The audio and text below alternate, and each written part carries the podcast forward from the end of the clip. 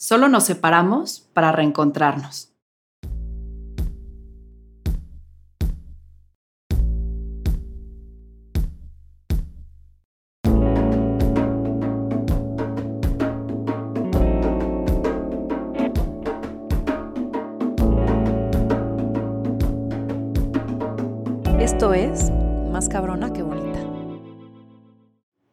Explorar el mundo de Alejandra Llamas es un detonador de incomodidad para quitar velos y para cuestionar la forma en la que acostumbrado crees que habitas tu realidad. Y es que Ale no te da una receta mágica de tres pasos, ni te da atajos ni mapas. Simplemente viste la mesa para que tú emprendas tu propio viaje hacia adentro. Es una buscadora de respuestas, una fluida escritora que contenta entra en aventuras amorosas con sus libros y los íntimos mundos que estos le otorgan en complicidad. Escritora de más de 10 libros, podcastera y fundadora del Instituto MMK, Ale tiene una voz tranquila, acompañada por palabras bien elegidas y sincronizadas. No pretende dar un ejemplo de una forma de ser o actuar, simplemente funge como testimonio de posibilidades infinitas para todos, siempre y cuando tengamos el valor de explorarlas. Bienvenida, Ale. Me da mucho gusto tenerte aquí. Qué rico, Vic. Bueno, feliz de estar aquí esta mañana contigo y bueno, con las personas que nos escuchen en cualquier rincón, a cualquier hora en donde estén, pues ojalá que se lleven un grato acompañamiento de nuestra charla. Me encanta. Y pues para empezar a explorarte, voy a comenzar con preguntas rápidas. Aquí lo primero que te venga de una forma concreta, breve, lo avientas. ¿Estamos? Estamos. Venga. ¿A qué suena el silencio? Bueno, a veces el silencio suena a eh, ponernos al día con lo que hemos estado queriendo empujar o no ver. A veces el silencio suena a eh, miedo de hacer una cita con aquello que está pendiente en nosotros para revisar. Y a veces el sueño, el, silencio nos, nos, invita a un bálsamo interior, a, a reconectar con la sabiduría, a, dar vuelta en nu, a replantear. Eh, creo que es un espacio que puede mostrarnos incomodidad, pero también es por el cual tenemos que atravesar para que algo nuevo surja en nosotros. Si pudieras vivir en un libro, ¿cuál elegirías?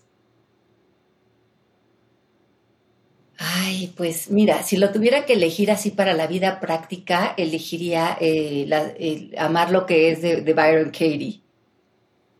¿La palabra que más usas? Em, ¿Qué será la palabra que más uso? Yo creo que paz. ¿Y el pensamiento que más te visita? Eh, todo está bien. ¿Cuál es esa asignatura pendiente que aún tienes contigo? Fíjate que no sé, porque estoy en una etapa de mi vida donde he, palomeado ya muchas cosas importantes y creo que entonces la asignatura pendiente sería mucho más interior, porque estas cosas importantes como del plano exterior siento que estoy como al día con ellas y hoy quisiera que mi vida sea mucho más acerca de divertirme y apreciar que de exigirme o ponerme como metas en el exterior. ¿El peor defecto del ser humano?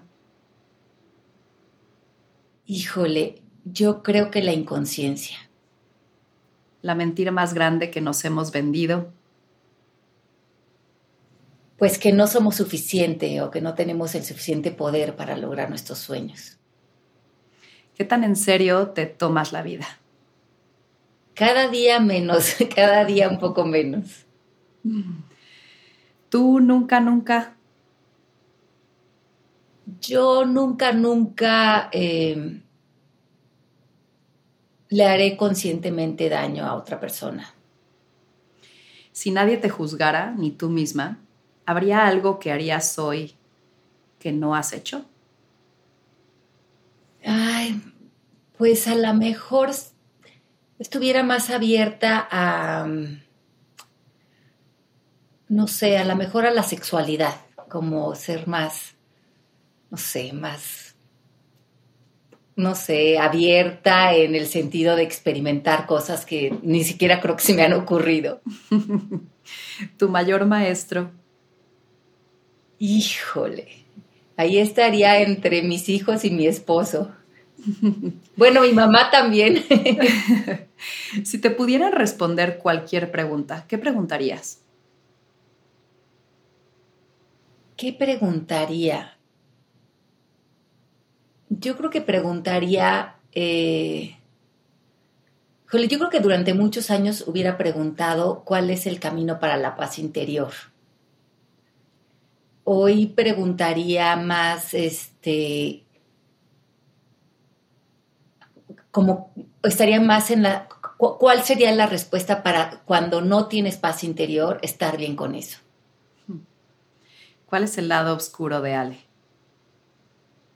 Yo creo que mi lado oscuro es más, y que no, no sé si a estas alturas de mi vida sea tan oscuro después de todo lo que he compartido, pero yo creo que estos lugares de absoluta como nostalgia en los que a veces eh, caigo, pero que creo que también he aprendido a traducir como esa oscuridad en, mi trabajo, como que me me ha ayudado a tocar esos fondos dentro de mí de tristeza o de nostalgia que no sé de dónde surgen, pero como que viven en mí y son los, los que me han llevado también a escribir. ¿Y el lado más luminoso? Yo creo que, que, soy una persona que vive con mucha magia. Me, me encanta la música, me gusta la moda, me gusta el arte, me gusta divertirme, me gusta tener amigas, me gusta... Creo que las personas que están alrededor de mí las inyecto de muchas como ganas de vivir. Hmm. La mayor paradoja de la vida.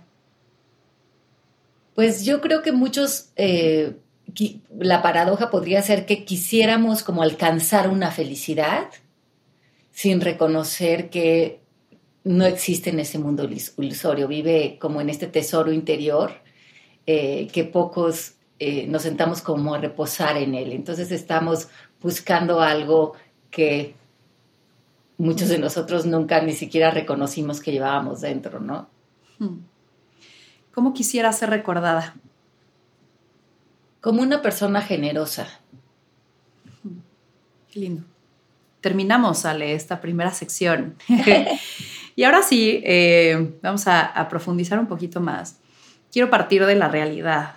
La realidad es nuestra percepción de ella. ¿Cómo percibe Ale su realidad? ¿Con qué lentes ve la vida Ale? Mira, a mí me gusta mucho esta lección que, que, nos denota eh, Neville Goddard en muchísimas de sus lecturas y él dice que la conciencia es la única realidad. Y, ese es como su primer eh, paradigma o su primer, eh, no sé, lección para poder entender desde dónde partimos hacia la vida. Y esto te hace un giro completamente, porque entonces si la realidad no es lo que estoy percibiendo, como bien dices, y la conciencia es la única realidad, pues ¿cómo mastico eso? ¿De qué va, no? Entonces, eh, después de estudiar pues mucho a Neville y eh, este, este entendimiento más profundo, comienzas a entender que si esta es la última realidad, quiere decir que es cómo o desde qué estado de conciencia o quién eres tú frente a lo que crees que estás percibiendo, lo que realmente hace tu experiencia de vida. Vamos a decir que, no sé, mi esposo está experimentando bueno, el año pasado, por ejemplo, mi esposo experimentó una enfermedad. Eh, entonces tuvo un tumor cerebral y lo tuvimos relación con esa experiencia durante varios meses. Entonces yo podría haber percibido esa realidad como triste o desesperante o angustiosa o pues hay, había muchas maneras en que el exterior me dictaba cómo calificar un evento así. Sin embargo, si la conciencia es la única realidad, yo podía hacerme consciente de que podría vivir esto desde un estado de conciencia, de paz, de amor, de magia, de aceptación, de bienestar, de compasión, de generosidad, de entrega. Y esa fue mi elección, o sea, cuando mi mente se iba a querer percibir esto por lo que dictaban mis cinco sentidos que era, pues sí, por a lo mejor tenía lógica o sonaba razonable, pero la conciencia iba a ser al final la única realidad de cómo yo viviera esto, porque era con lo que yo me iba a cuajar al final. Entonces, al final se convierte en, un, en una experiencia de absoluto servicio, de absoluta conexión con otro ser humano, y eso fue ya hoy que cerramos ese ciclo como lo que yo me llevo de esa experiencia. Entonces, es, no sé, es un ejemplo que a lo mejor es un poco drástico, pero al final lo que tú eliges ser consciente de ser frente a una situación es al final lo que te acaba quedando, expandiendo y construyendo y no lo que defines de lo que está sucediendo afuera. Entonces, eso es una lección que me he llevado en mi vida de no llegar a conclusiones inmediatas de lo que significa una situación, sino en mi conciencia interior desde dónde se puede vivir eso y eso es finalmente con lo que te vas a quedar. Nos sentimos a veces muy importantes, ¿no? Y al tomar perspectiva del puntito imperceptible en el universo que somos y, e inclusive lo relativo que es eso, puede que nuestros problemas o nuestros grandes ideales tomen un tamaño distinto. Dicho eso, ¿a qué le das importancia en tu vida? Y que la perspectiva no desvanece. Le doy muchísima importancia a la honestidad, eh, como a la congruencia, a la integridad, eh, al profundo respeto por mí y por otros, ¿no? En donde cada uno de nosotros estemos en nuestro camino. Eh, creo que si eso lo sumas, te da unas virtudes en las cuales vivir que se, resumen en mucha paz. Hmm. En un mundo cíclico, cuando lo único que tenemos constante es el cambio, ¿cómo lo observas? ¿Cómo lo vives? ¿Cómo te integras a él? El cambio no me, no me, no me, es más, lo recibo con, con alegría. O sea, desde muy chiquita hubieron siempre muchos cambios en mi, en mi infancia, en mi vida y yo siempre veía con alegría cambiarme de casa o algo nuevo que surgiera para mí. Eh, para mí lo veo como una oportunidad de cerrar ciclos y que nuevas aventuras vengan a mi vida. Entonces el cambio es algo que no me, no me asusta. Tengo bastante alta mi capacidad como de adaptación. ¿De dónde, de dónde nace la curiosidad? Eh, si sabemos que, que al final del día depende de nosotros la realidad que se percibe, la realidad que creamos, partimos de una conciencia, ¿qué es esta llama o qué es este elemento que es curiosidad que quizás nos lleva a ir a querer saber, experimentar, descubrir más? Y si hay este velo que es la ignorancia, ¿cuál sería la fuerza contraria o la chispa que impulsa la curiosidad a buscar respuestas? Definitivamente una mente curiosa es una mente inocente, es una mente que puede declararse eh, vacía, digamos. Eh, la curiosidad es la puerta a, a, la respuesta de no sé. No sé qué es lo mejor para mí, no sé qué es lo mejor para otros, no sé qué significa esta situación. Por lo tanto, es la mente fuera de juicios, ¿no? Es la mente fuera de opiniones, es la mente en la humildad y no en el orgullo de, pretender saber lo que no está a nuestro alcance saber. Entonces la curiosidad va muy de la mano de, de, de, vivir humildes, de, no, no, llegar a conclusiones inmediatas o fijas de nada. ¿Y qué en tu experiencia, porque te noto muy curiosa, ¿Qué conocimiento ha sido uno tan trascendental que cambió tu vida para siempre? Yo creo que, eh, ¿cuál conocimiento ha sido? Yo creo que el conocimiento de saber que puedo vivir en una mente libre, ese, que o la mente la tienes apegada a un pensamiento, a una opinión, a una conclusión de algo, de alguien, de una narrativa, de una, de lo que crees que fue un pasado, o la puedes mantener libre en un espacio espontáneo, eh, que resurja de, nueva en cada momento. creo que ese conocimiento que me lo han dado muchísimas eh, lecciones de sabiduría ancestral que soy una apasionada de leer y que es la conclusión del último libro que escribí ahorita, que es La vida suave, que son, es una recopilación de pura sabiduría ancestral.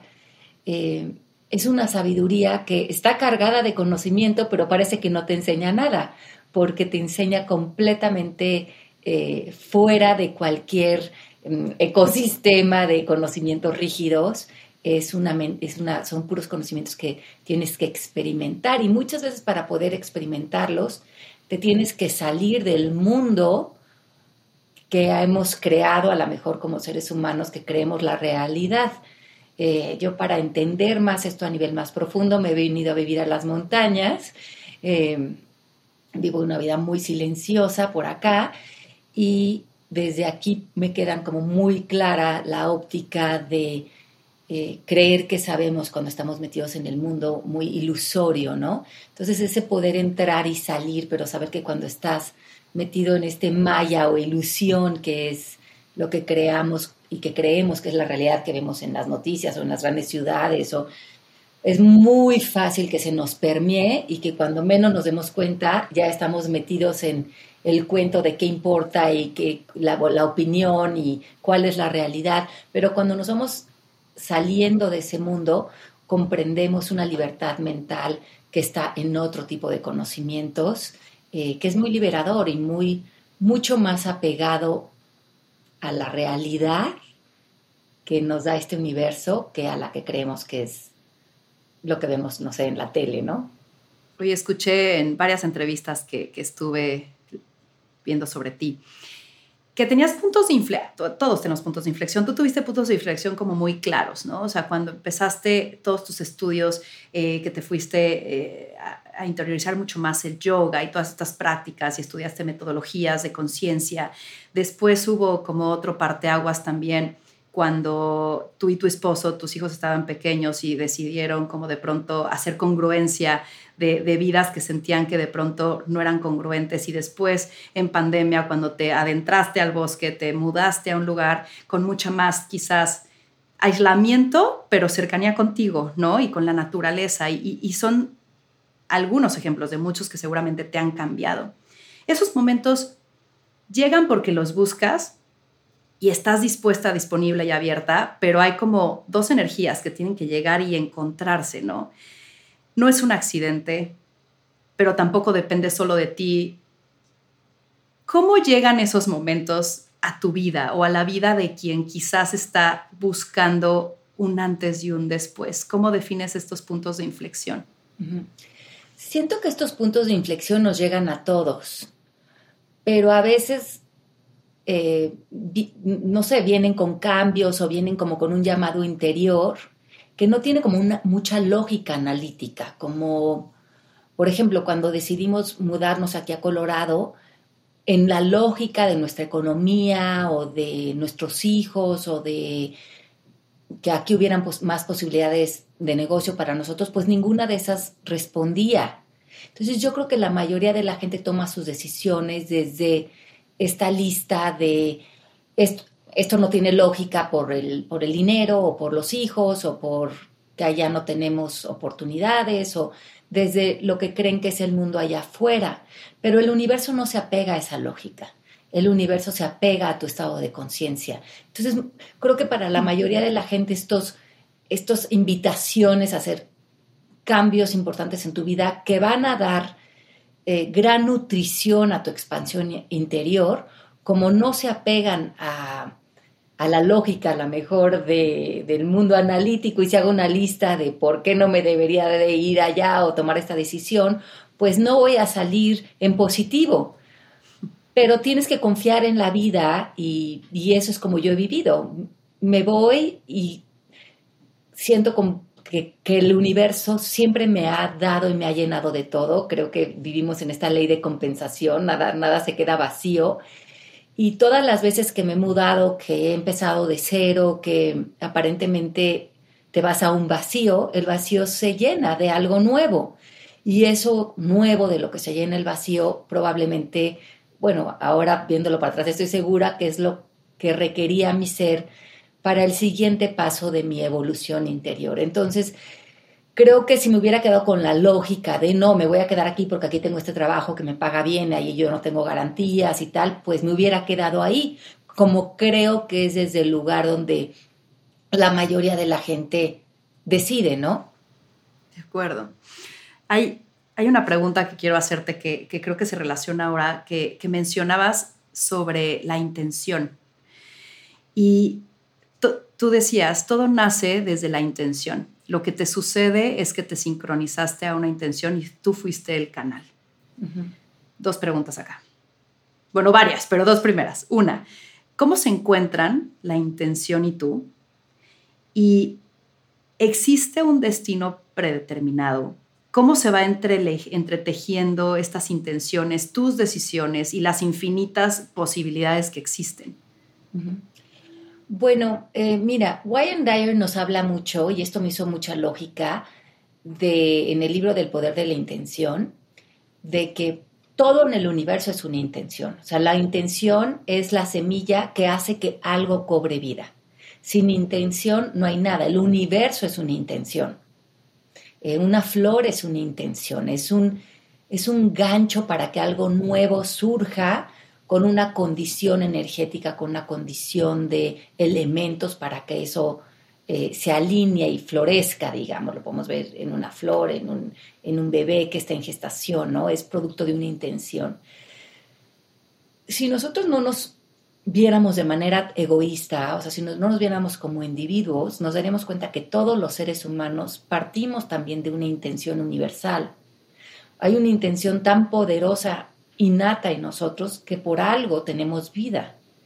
Pero esa intención está aún más atrás de que nosotros cobráramos cuerpo, porque esa intención fue lo que hizo que nosotros nos convirtiéramos en un momento dado en cuerpo y esa intención va a seguir evolucionando porque el universo y la biología eh, requieren la intención para que la vida se cobre eh, y evolucione, ¿no? Entonces, creo que si eh, dentro de este parámetro nos vemos más allá de Alejandra Llamas o Ana Vic o yo tengo esta intención de ser mamá o de casarme o de lo que tengas como intención, hay una intención con la que naciste. Y a mí me gusta imaginar esa intención como regalitos que tenemos cerrados aquí cerca de nuestro corazón y que cada quien trae los suyos.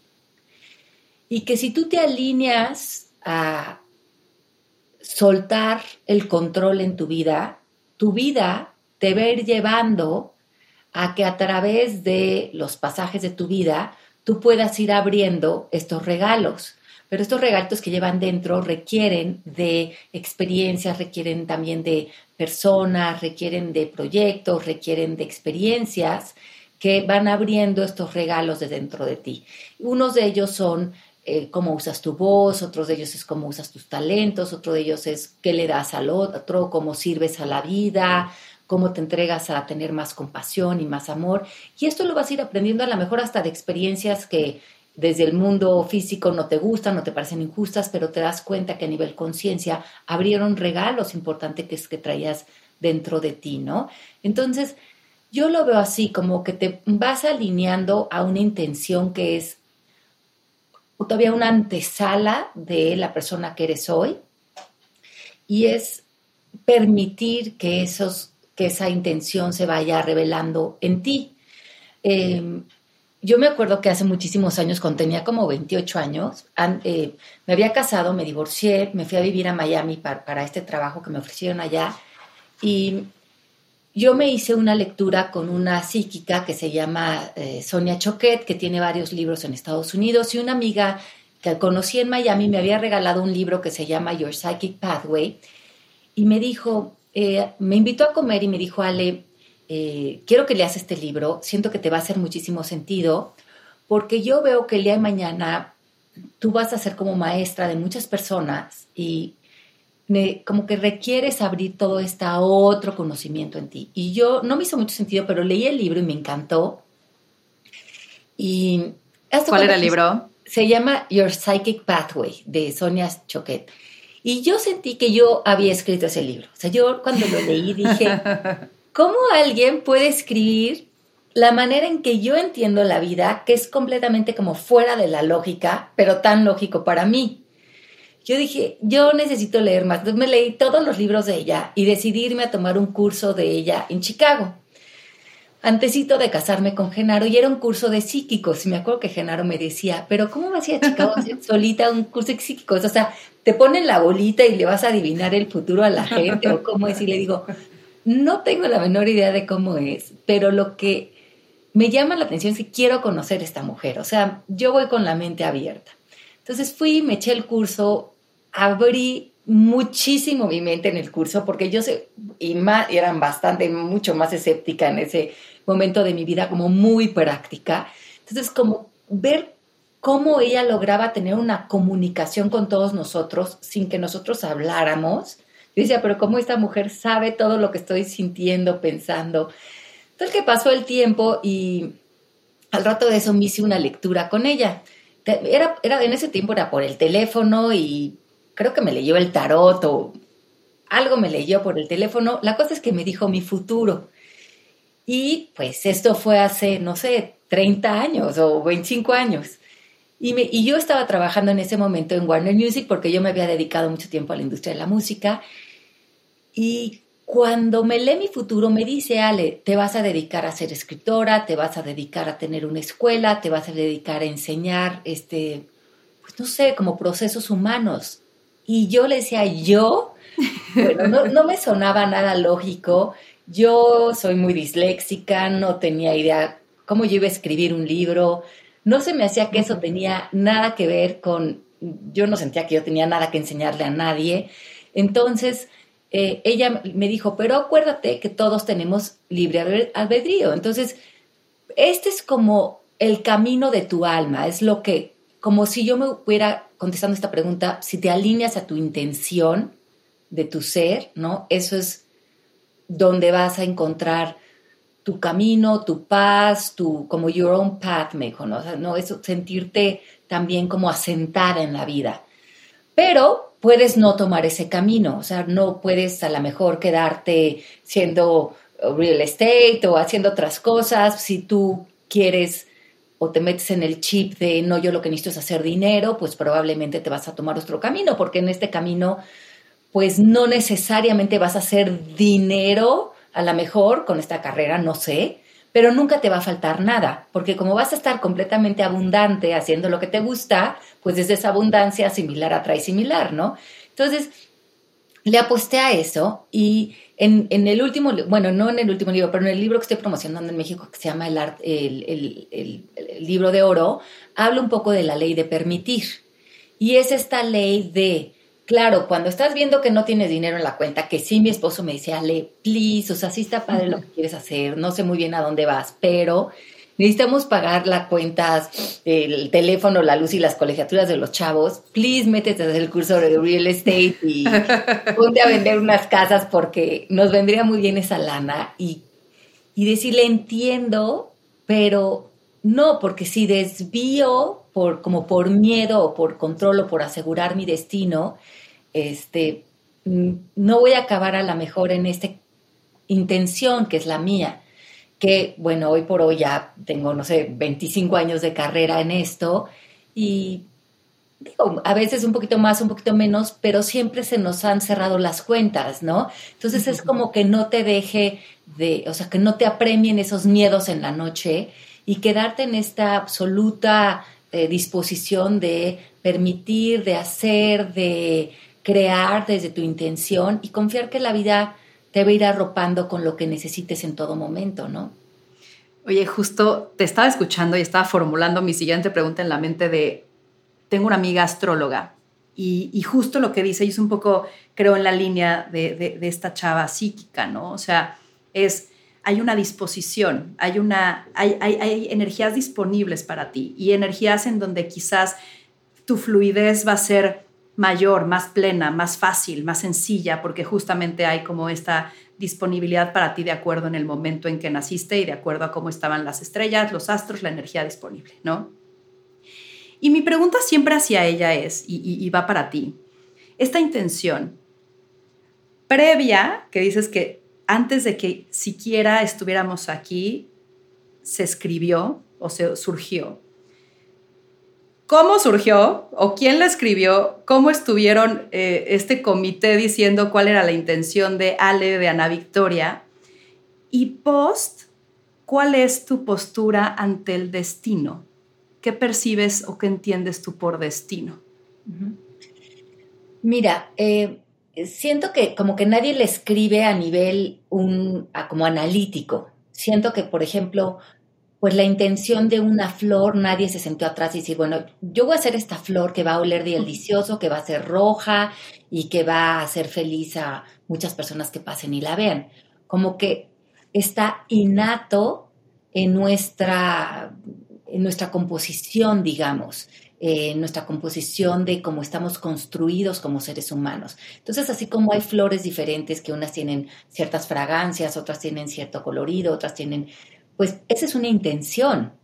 Igual los seres humanos, si, fuéramos flores, es que no es que nos sentamos a planear esto, sino es una intención general que viene con tus específicas características. Pero esa intención, eh, para acercarte a ella, iría de la mano de la conexión, del servicio. Yo una vez oí algo muy bonito que decía, o los seres humanos somos artistas o los seres humanos somos sanadores. A veces somos las dos cosas, pero siempre venimos a servir, o a través de la sanación o a través del arte. Entonces, esa es como la intención general de los seres humanos, no individual. Entonces, yo siento que mi intención, es si la alineo al servicio del arte, me encanta, porque me encanta el arte, me encanta la magia, me encanta crear, me encantan los interiores, pero si, si la Sumo a la parte de la sanación, a mí lo que me dijo Sonia es, lo que tú tienes como característica, que si lo siento, es que tienes una vibración muy alta. Y esa vibración, como alta en ti, puede entender conceptos como por encima de la mente analítica, puede como ponerse por encima de las situaciones, puede entrar en mucha compasión y en mucho entendimiento. Y si eso lo, lo traduces en libros o en enseñanzas, vas a poder tocar a personas que están, eh, que, tienen también esa misma capacidad, obviamente, pero por alguna razón hay más obstáculos que hay que vencer en su interior para estar como en esa misma conexión de, de, como de visualización, entonces permitir que más magia entre a su vida. Entonces, creo que no es como esta cuestión como tan individual o que nos sentamos a hacer un comité, es más una conexión con una intención general a la cual tú te pones en servicio de, que puede estar como en estas ramas, ¿no? Mencionas dar luz a la intención y salir del mundo con atención. ¿Qué es tener atención para ti? Cuando, creo que cuando tienes claro eh, hacia dónde quieres dirigir tu, tu, tu servicio, digamos, entonces sales con una atención diferente que cuando quieres pues salir como digamos como a competir o a atacar o a ganar o a eh, compararte. Entonces cuando sales como desde este lugar de compartir, colaborar, servir, conectar, experimentar, pues esa es tu atención. Entonces tu atención está en ver cómo generas oportunidades, cómo hay casualidades, cómo hay un sincrodestino, cómo las personas eh, pues indicadas llegan a tu vida para cuajar diferentes proyectos o experiencias, porque casualmente esa intención de ellos y la intención tuya crea campos energéticos y estos campos energéticos a nivel más profundo están en comunicación. Entonces se unen intenciones similares, que es probablemente lo que está sucediendo contigo y conmigo y con las personas que nos están escuchando en este momento. Aparentemente no nos conocíamos o no estábamos conectadas, pero a nivel más profundo nos conectó nuestra intención como un campo energético y nos une a florecer como ahora como conjunto una intención similar. Y si quizás no estuviéramos en una frecuencia que pudiera ser compatible, tú hubieras pasado, yo hubiera pasado y quizás no hubiéramos conectado. Y eso es como vamos por el mundo, digamos, avanzando y conectando con estas intenciones y estas energías compatibles para co-crear. Sí, es un poco como la ley de resonancia, ¿no? Eh, que, resuenas con las mismos campos energéticos, todo en el universo. A veces, la gente dice, no, eh, el otro día leí una cosa, ¿no? Que dice, es que todo va bien hasta que la gente empieza a hablar de energía o de magia, ¿no? Pero pienso que, bueno, sí, en una mente analítica y muy concreta, pues pueden hacer ruido estas palabras, pero si estudiamos un poco la física cuántica, ¿no? Las, la, la, nueva ciencia, pues es que reconocemos que todo en el universo es energía y que lo que creemos que es concreto, material, también es energía, eh, ¿no? Lo vemos fijo por la, la, velocidad a la que ven nuestros ojos. Entonces, los campos de energía, todo el universo siendo diferentes campos de energía, un libro es un campo de energía, una computadora es un campo de energía, todo emana una diferente vibración, ¿no? Y la física cuántica nos dice similar atrae similar, que quiere decir que un campo energético que tiene la misma frecuencia o vibración que otro, conecta, ¿no? Esa es la ley de resonancia. Entonces, por eso es muy lógico que si tú elevas tu, tu frecuencia, tu vibración y estás en, en una vibración. Y no, no vamos a poner ni números ni nada místico, o sea, simplemente una persona que está en paz, que está en armonía, es como, como un foco que tiene más luz. Algo que está en conflicto interior, en recelo, eh, culpando, pues baja su energía y se vuelve como más conflictivo ese campo energético, pero ese campo energético va a conectar con campos energéticos en el exterior que estén también pues más caóticos, menos organizados. Ahora, eh, claro que cuando estás en esa resonancia, estás en, conectando con estos campos energéticos, dice Neville Goddard, no te tienes que ocupar tanto de qué tienes que hacer ya en la vida, sino quién tienes que ser porque cuando tú estás siendo paz, cuando tú estás siendo abundancia, cuando tú estás haciendo conexión en tu interior, replanteamiento en tu interior, apertura en tu interior, pues es que estás resonando con esos campos del exterior. Por eso es lo que muchas veces les digo a mis estudiantes. No traten de salir a hacer dinero o de tener una, no sé, paz económica, si todo lo están haciendo desde un estado de conciencia, de culpa, de enojo, de vergüenza, de resentimiento, porque pues no estás resonando con estos campos energéticos. Entonces lo puedes tener un tiempo, pensar que atrapaste algo y luego sentir que se te vuelve a ir de las manos porque no hay una permanencia porque tú no estás haciendo esta resonancia con abundancia en el exterior. Si tú quieres tener abundancia en el exterior, vive en abundancia en tu estado de conciencia y no puede más que haber esa conexión con tu exterior donde se empieza a ordenar para ti eh, lo que requieres, ¿no? Entonces empiezas a hacer esa, esa resonancia en tu exterior. Y, yo lo he vivido a lo largo de mi vida. Yo he crecido, bueno, ya me quedé viviendo en Estados Unidos, llevo viviendo aquí, no sé, muchísimos años, 25 años. Eh, y cuando empiezo de, no, no, no, no nos va a alcanzar el dinero, hay que criar a los niños, hay que pagar las universidades o todo lo que es salir adelante en un país que no es el tuyo, ¿no? Eh, y a veces te, ataca el miedo y dices, no, me voy a regresar a México, que sería más fácil, que por lo menos ahí además tengo quien me invita a comer a su casa, ¿no? Este, decir, no, no, no, si, si mi vida es aquí, por lo pronto que es aquí, desde este estado de conciencia me puedo ver tan carente como estoy como haciéndole un repele a la abundancia. Entonces en ese momento mm, me salgo, me voy a descansar, me tomo una copita de vino, me pongo en una posición de abundancia y desde ahí empiezo a ver mágicamente cómo empiezo a conectar con mi creatividad, con la fuente, con recursos que tengo adentro y empiezo a replantear y se resuelven los problemas económicos, no desde afuera, sino desde adentro de mí, ¿no? Me alineo a una riqueza. Oye, a mí me pasó que yo creo mucho en la magia también y a mí me encantan de pronto pues, estas cosas inexplicables que al final del día es, si tú decides cómo ver la situación, la realidad, qué mejor que crearla tú, ¿no? Y la interpretación de eso. Entonces, para mí, sí hay seres mágicos, sí hay muchísimas cosas que no puedes entender con la razón, sí hay cosas que de pronto te suceden y, prefiero darle una explicación no lógica, ¿no? Eh, y hubo una vez, hubo un año que me decidí dar el año del sí, ¿no? Dije, estaba en un momento como muy intenso, con música, que al final del día creo que también eleva la, vibración a, un nivel muy lindo, y que de pronto dije, universo, y hablé con el universo, ¿no? Y dije, universo, estoy lista. O sea, como, como que solté de decir, ya no voy a ir en contra de, o, o, más bien a favor del control, ya no voy a ir en contra de lo que quizás me voy topando, suelto, estoy lista. No va a dar un año que sí. Y ese año a a, las cosas les decía que sí y empezaron a llegar unas vivencias y empezó a llegar, como tú decías, una abundancia y no necesariamente material, monetaria, o sea, las cosas se daban sin que ni siquiera el dinero atravesara mi cuenta bancaria.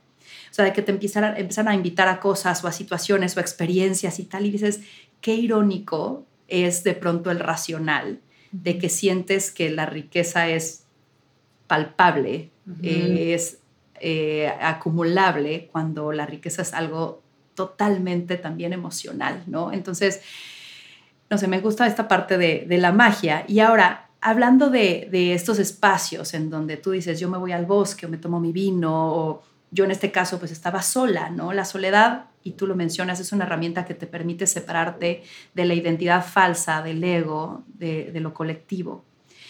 Y acá, a ver, no sé si voy a poder articular esta pregunta, pero justamente, como que estuve pensando y dije, a ver, la meditación, la contemplación, estas prácticas que te acercan en la conexión con el todo, con el uno, a través de lo espiritual, ¿cómo se relacionan con el mundo material? O sea, quisiera entender el plano material y su relación con lo espiritual. Parecería que desde el plano corporal, no sé, y es pregunta, ¿no estamos diseñados para seguir esta unidad en lo material? o ya por el simple hecho de materializarnos en cuerpos individuales hay una separación inminente que detiene cualquier posibilidad de volvernos a fundir en esta unidad que parecería que solo es asequible a partir de, la espiritualidad. ¿Cuál es, y por eso digo, no sé cómo articular esta pregunta, porque quiero entender este plano material en el sentido de lo espiritual y si de pronto venimos, o sea, como, como venimos aquí, a materializar, a crear, pero volvemos como que nuestra tendencia es la búsqueda de volver a esta fuente, a esta luz. Entonces quiero entender el propósito de lo material y cómo se relaciona con lo espiritual. Yo creo que eh, la respuesta aquí sería que no hay una separación. Okay. O sea, como que todo en el universo, bueno, aquí ya nos vino a saludar Tomás, que todo en el universo está como interconectado. Entonces yo creo que para, como para solucionar eso en nuestra mente es ver un universo en el que todo está en unión y que en realidad para que el mundo material exista, lo que se requiere es percepción. Pero aquí está lo, loco, la percepción siempre va a ser ilusión, porque requiere de un observador. Pero una vez que el observador ya no existe en cuerpo, entonces eh, desaparece, digamos, el mundo material. Entonces la pregunta es si el mundo material en algún momento existió o solo existió porque yo tenía capacidad de percepción. ¿No? Entonces ya nos vamos como a un mundo filosófico. Entonces empiezas a ver que, por ejemplo, cuando muramos y no tengamos este cuerpo o la capacidad de percibir un mundo material, qué es lo que realmente desaparece. O sea, qué es lo que se queda como la constante. Y la constante sería lo único real. Hmm. Por eso es, que le llaman al mundo de la percepción, desde la antigüedad le llaman maya, ¿no? O ilusión. O el velo. O el velo, ¿no? Porque entonces, y reafirma otra vez la respuesta de Neville Goddard de que la conciencia es la única realidad. Porque, ¿no? En, sánscrito hablan del sattva, ¿no? Sattva es la verdad. La verdad es pureza, es inagotable, es permanente, es eterna. Y todo lo que es impermanente o ilusorio no es sattva, o sea, no es la verdad. Entonces, en la impermanencia están las ilusiones, están los pensamientos, está este cuerpo físico e inclusive está el mundo de la percepción Porque en el momento en que yo, por ejemplo, si yo ahorita no percibo México, México existe o no existe. ¿No? es como el árbol que se cae en medio del bosque, pero nadie estuvo ahí para verlo, ¿no? Exacto, es, es, es ese planteamiento como de la biología cognitiva que nos habla Maturana. Entonces, ¿cómo entendemos qué es lo real? Por eso es que hablaba yo al principio, si vas a poner toda tu apuesta en lo que viene en el plano material o vas a poner tu apuesta en la conciencia. ¿Y dónde pones tú la conciencia para vivir entre estos dos mundos. Entonces creo que para mí al final lo, del plano material se ha resumido mucho en relacionarme frente a esto desde el amor. O sea, amar a mis hijos, amar a mi, a mi, pareja, amar a México, amar a Estados Unidos, amar, amar el mundo de la percepción, porque, porque es amarme a mí misma también. Porque además eso no existiría si yo no le estuviera dando un significado, si yo no les, o sea, se vuelve una experiencia interior, o sea, México es para mí lo que yo digo que es México para mí, lo diferente que sería para ti, o sea, tu experiencia va a ser tu significado o tu entrega. Porque nadie puede ver a México objetivamente. O sea, no te puedes salir de ti y que México sea una experiencia que no se relacione con tus prejuicios, con tus paradigmas, con tu cuerpo emocional todo lo que está allá afuera habla de ti, no habla de lo que está allá afuera. Totalmente, totalmente. Ahora, hablando de... leí que no hablas o piensas tanto en la muerte, pero pensando ahora en esta parte de cuando esta experiencia material o esta percepción, ¿no? Este plano de percepción se acabe para ti, ¿cómo tú interpretas que quizás es la palabra correcta, pero este, este ciclo que se acaba, que hoy le llamamos muerte, ¿no? ¿Tú cómo, cómo te acercas a, eso? Pues mira, muchos eh, grandes filósofos dicen que la muerte es el último sinsentido de la vida, ¿no? Entonces, ¿a qué te lleva eso? A que vivimos un instante y muchas veces creemos que el sentido de la vida es tener hijos, hacer dinero o tener cierto éxito, tanto profesional o económico o de reconocimiento, el que tú creas que es a lo que viniste. Pero cuando tú estás en eso, te das cuenta que eso es un sinsentido. O sea, yo vine nada más a esto. Entonces, yo creo que la mayoría de los seres humanos en el planeta están aburridos.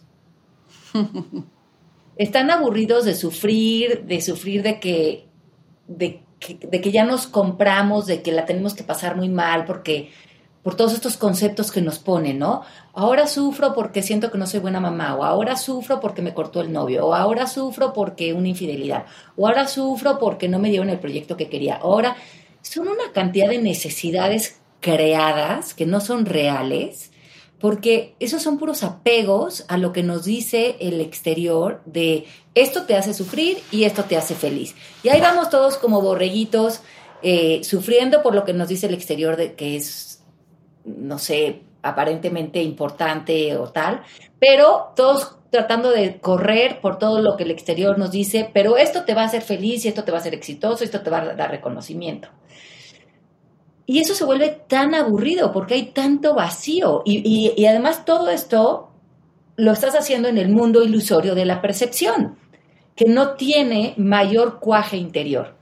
Entonces, regresando a la muerte, creo que para, y esto a lo mejor tú me dijiste que yo podía decir lo que yo quisiera. Por favor, me encanta. Creo que la muerte es una salida digna de este sinsentido. O sea, yo sí siento que para muchos de nosotros pues como que también nos han dicho, aférrate a esta vida y ama esta vida, pero es así, con todo este, como vas a sufrir cuando pase esto, vas a ser feliz, o sea, con todo este condicionamiento como programación desde dónde vas a responder emocionalmente a la vida, y yo creo que a veces eso se vuelve tan aburrido, tan mecánico, tan cansado, ¿no? Ahora voy a tener otra relación para otra vez sufrir cuando él piense que ya no me quiera y otra vez regresar a esas creencias de no soy suficiente, hay algo malo conmigo, me equivoqué, otra vez hacer un drama por otro ser humano, otra vez ponerme triste porque otra persona no me quiso o no quiso trabajar conmigo o no me dieron un proyecto. Es que ya, por lo menos a mi edad, eso se vuelve tan repetitivo y tan aburrido. Ya lo he vivido tantas veces que digo, ya no voy a caer en esa, en esa manera en que me tiene condicionado el medio ambiente de qué es lo que te hace feliz o qué no. Entonces, si no encuentras algo más profundo, una, una relación más profunda contigo, la vida se vuelve sumamente aburrida, porque se vuelve tan obvia y tan infantil. Entonces, yo creo que a veces morir es una gran salida a ese sinsentido, ¿no? ¿Y verías la vida per se como un apego también? También, y, muchas veces un apego del ego, de, bueno, todavía quiero conquistar esto, todavía quiero tener este último reconocimiento o esta... Y te das cuenta que cuando conquistas eso, pues no venía con todas las promesas ni con las etiquetas que pensaste que esto te iba a dar, ¿no? Entonces otra vez esos éxitos, esos reconocimientos, pues muchas veces se vuelven como unas crudas porque se vuelve la decepción de, ching, caray, no viniste con, con, con, toda la promesa, ¿no? Y tanto que luché por conseguir esto, pero no me quitaste el dolor interno, no me quitaste esta idea de que yo no era suficiente o no me quitaste estas ganas de ser reconocido para poder sentirme un ser completo, ¿no? Entonces es como vivir en esta autodecepción constantemente en trampas que nos pone la cultura y que muchas de nosotros ni siquiera las vemos, ¿no? Entonces dirías que si ya estamos en experimentando este, esta dimensión material y esta percepción corporal, quizás entonces como el propósito de experimentarlo es vivir exageradamente nuestro propio ser y disfrutar el camino de la mejor manera que se pueda sin estas trampas o sin estos lugares en donde nos, engañemos, sino que viviremos lo más alto y magnificado que podamos y que lo vivamos como eso, una experiencia. Sí, y ¿sabes qué palabra me encanta para bañar eso? La palabra satisfecho. Hmm. O sea, siento que cuando te despiertas satisfecho todos los días, tienes todo, porque estás satisfecho con contigo, con las personas a tu alrededor, estás satisfecho que si alguien te habla, qué bueno, si alguien ya no quiere relacionarse contigo, estoy satisfecho también con eso, o sea, como que siento que cuando estás satisfecho estás, yo no te debo nada, tú no me debes nada, estoy aquí en la vida, estoy satisfecha también con la persona que soy, con lo que he dado y con lo que no he dado, con lo que he podido servir y con lo que no. Entonces, como que cuando estás satisfecho, siempre estás al día, y estarías satisfecho también de entregar la vida si eso es lo que te pide la vida en ese día, porque mm, estás, estás en paz y lejos de ver esa satisfacción como resignación o como mediocridad, es que para nada, ese es el ego diciéndote, ah, ¿cómo? Entonces ya satisfecho, entonces ya este, te vas a quedar dormido en tu cama. No, justo naces de esa plataforma. Entonces de esa plataforma todo es increíble porque estás satisfecho de lo que viene, pero también estás satisfecho de lo que no viene. Entonces todo es plenitud, todo es, todo es bienestar, todo es vida, digamos. La energía no se crea ni se destruye, solo se transforma. Y ahora que dices esta parte de, la satisfacción o de tu elección hacia, hacia cómo percibes, hacia cómo vives, hacia cómo esta energía se puede transformar, dado que nosotros partimos de esa misma energía que queremos transformar hacia otro lugar, ¿Cuál es ese impulso que logra esa transformación, siendo que viene de nosotros mismos? Es un pensamiento, es una emoción. ¿Cuál es ese primer impulso que transforma? Yo creo que eh, relacionaría esa palabra de transformación con evolución. Hmm. Entonces, en el universo todo está evolucionando de manera constante, sin que nosotros tengamos que hacer nada para esa evolución ante nuestra percepción, a lo mejor nosotros no estamos evolucionando porque estamos envejeciendo, pero hay una parte de nosotros que está en constante evolución si lo permitimos, que no vemos. Entonces hay este, otra idea como extraña, como cómo estoy evolucionando si en realidad me veo en el espejo y veo claramente cómo estoy envejeciendo, cómo estoy eh, cómo mi cuerpo está entrando en decadencia o cómo inclusive la misma sociedad eh, a lo mejor no me da ciertas oportunidades ya por mi edad o porque me, no sé, como seres humanos tenemos esta creencia que las personas de cierta edad pues empezamos a verlas como personas como medio transparentes en la cultura, ¿no? Entonces, porque ya no vemos esa evolución porque no la percibimos, pero esa evolución no puede no estar sucediendo, aunque tú no hicieras nada, porque hay una evolución a nivel conciencia que está sucediendo. Entonces, aunque la flor murió, su evolución continúa, aunque tú ya no la estés percibiendo con tus cinco sentidos, no dejó de existir.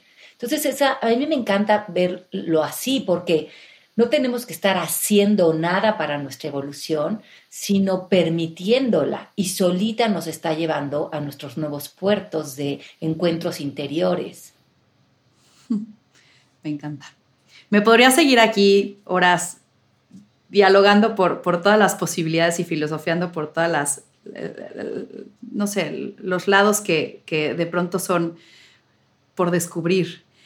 Quisiera ir cerrando la entrevista. Una, por algo que, que creo que, es una, una, medio droga para todos nosotros, que es el control. ¿Cuál es el gran mito del control y qué nos está evitando vivir? ¿Qué nos, de, qué nos está separando de vivir? Yo me acuerdo que hace muchísimos años yo puse un centro de yoga y de meditación y de coaching en Miami, hace, no sé, unos 17 años o algo así. Y yo pues tenía los niños chiquitos, yo debe haber tenido como 33 años, entonces fue hace más o menos 20 años. Y me acuerdo que me asocié con dos personas que conocí a través del centro de yoga. Una que empezó a dar clases de yoga para niños y otra que estaba dando clases de ashtanga. Y yo al principio no tenía socias, pero luego, bueno, decidí asociarme con ellas. Y me acuerdo que estas socias me paraban los pelos de puntas porque yo quería dirigir mi negocio desde el control. Yo tenía toda esta idea de, yo le metí todo este dinero al negocio, yo tengo la idea, yo hice el concepto, ustedes son como que mis socias minoritarias, yo les voy a decir cómo vamos a manejar esto.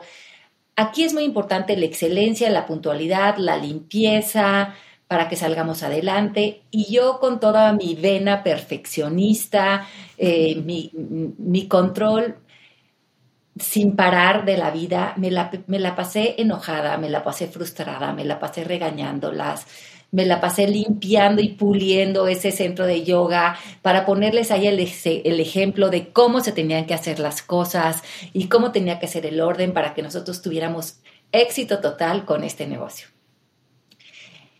En ese negocio ni ellas estaban felices para nada de haberse asociado conmigo, ni yo con ellas. Eh, y me acuerdo que eh, al pasar el tiempo, eh, el negocio se empezó a venir abajo y luego fue la crisis del 2008 y la gente dejó de invertir en la yoga y el negocio como que se fue completamente para abajo. Entonces, pues decidí cerrarlo. Entonces, todo mi control, todo mi pulir de pisos, toda mi limpieza, toda mi puntualidad, pues por una crisis económica y por toda la situación que mágicamente sucedió, este, ya no teníamos dinero para pagar la renta, me pusieron un eviction notice que tenía que cerrar el centro en tres días y yo fui, justo era Navidad, ese día en que vacié el centro y lo cerré y fue uno de los días más felices de mi vida. Y me acuerdo que hablando ya al final con una de mis socias me dijo, mírale, a ti te va a ir bien en la vida cuando tú dejes de operar la vida con los puños cerrados. Porque así dirigiste este centro y así nos quisiste dirigir a nosotras. Y casualmente, pues vivió simplemente dos años el centro, porque desde ese control no había manera que en un lugar donde en realidad no estábamos siendo felices, donde en realidad no había, había pura exigencia. Eh, yo pensé que el control me iba a llevar al éxito, ¿no? De, mi primer negocio en Estados Unidos y el control acabó eh, llevando, no sé si fue el control en sí, pero probablemente todo se juntó, no había nada de abundancia y de conciencia en nosotras. Y el día que cerré, fui muy feliz entonces, este, decidí, me llevé esa lección que cualquier cosa que iba a hacer en mi vida lo iba a hacer con las manos abiertas, desde la confianza, la plenitud, el bienestar, la diversión, la generosidad y, entonces para mí esa fue esa gran lección, ¿no? Ni todo el, todo el control del mundo que le quise poner ese negocio, lo único que hizo fue hacer un negocio miserable, ¿no? Para las personas que estuviéramos ahí adentro. Entonces ni siquiera había congruencia con lo que estábamos tratando de llevar en las clases de yoga. En tu centro tienes muchos estudiantes. ¿Qué, ¿Cuál es el patrón o la constante que más detectas que estamos sufriendo en esta sociedad? Em, yo siento que sí, mm, mucho del común denominador es una como un lugar dentro de nosotros donde no nos sentimos felices, donde reposar. O sea, no hay una narrativa interna que sea un hábitat eh, placentero en donde vivir dentro de nosotros. Entonces hay muchas conversaciones de no soy suficiente, no puedo, no soy capaz, tengo miedo, eh, hay algo malo conmigo, no voy a poder, tengo que comprobarme. Y esto pues obviamente nos lleva a mucho sufrimiento en el exterior. Entonces creo que este, eh, una, una pulida de nuestro, de nuestro diálogo interno hace que hagamos un hábitat interno mucho más plácido. Hmm. Tienes ya varios libros y tienes ahorita justo uno que estás promoviendo en México. Cuéntame sobre él. ¿Por qué, por qué nos invitas a leerlo? ¿Dónde lo encontramos? Bueno, el libro es el libro de oro, eh, lo encuentran en todas las librerías, también está disponible como libro electrónico o como libro en audio. Este es un libro que es muy sencillo de leer, son solo tres capítulos. Eh, es, es como un pasaje, te va llevando de la mano a primero entender en el primer capítulo cuáles son los obstáculos que llevamos dentro cuando no estamos pudiendo conquistar nuestra vida tanto a nivel interior como exterior, para que dejemos como de culpar, ¿no? Ya no es por culpa del exnovio o del marido o del hijo o del dinero o de el presidente o de, sino reconocernos a nosotros dentro de nuestra toda nuestra generosidad interior. Entonces, primero ver esos obstáculos, a cambiar la narrativa de el culpar a reconocer. En el segundo capítulo les pongo varias metodologías para una vez que identificamos esto, cómo removerla de nosotros. Y aquí también invito al lector a que descargue un app gratuito que le hicimos al libro, que se llama El libro de oro, el app, donde vienen videos y ejemplos de cómo echar a andar estas metodologías y los puedes hacer estos ejercicios de manera personal y resulta divertido, curioso y entretenido empezar a deshacer estos nudos interiores. Y ya por lógica el tercer capítulo pues nos va a llevar de la mano a la manifestación porque si ya estamos abiertos, si ya removimos, pues a lo mejor nos queremos alinear a una vida de mayor felicidad, tanto interna como externa. Entonces te hablo de las eh, de la base de la manifestación, o sea, cuáles son las claves eh, que se alinean a la inteligencia universal, a las leyes universales para hacer tu vida, pues la vida de tus sueños, ¿no? De estos regalos que abrimos de nuestro corazón. Entonces, de eso se trata el libro. Creo que es un gran libro para gente joven, para cualquier escéptico, porque es un libro muy práctico y es un libro que es una muy buena entrada al mundo del autoconocimiento.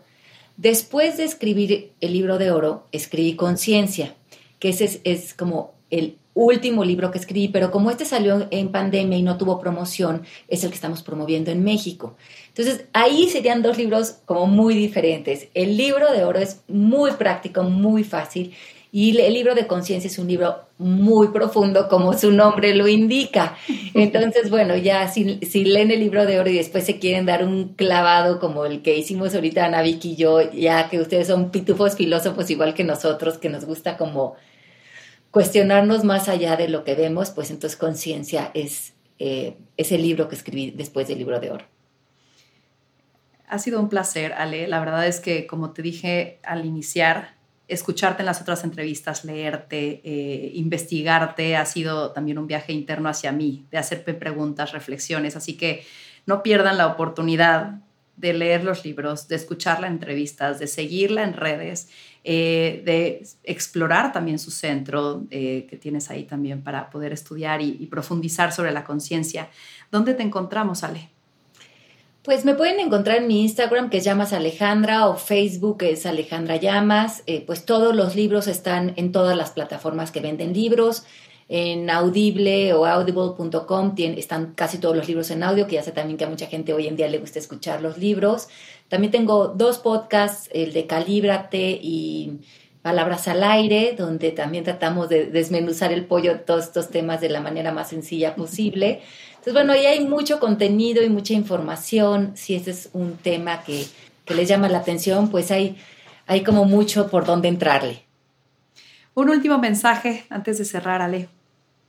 Pues yo creo que el mensaje sería que la vida es mucho más simple de lo que creemos de ella y esto le para los pelos al ego, pero cuando empecemos todos a vivir mucho más satisfechos y alineados a esta simplicidad, vamos a ver en el mundo de la percepción también un mundo mucho más simple, eh, con menos conflicto, con menos guerras, con menos eh, pobreza, con menos eh, desequilibrio y violencia. Entonces, ¿cómo podemos empezar a hacer ese mundo más simple nosotros? Es un ejemplo también para la humanidad, ¿no? Muchísimas gracias, Ale, por compartirte. Te disfruté muchísimo. Ah, yo también a ti, y pues bienvenida cuando quieras. Aquí estoy también para lo que, lo que pueda funcionar, servir, complicear. y esto fue, cierro diciendo, esto fue más cabrona que bonita. Muchísimas gracias. Me encantó. Gracias.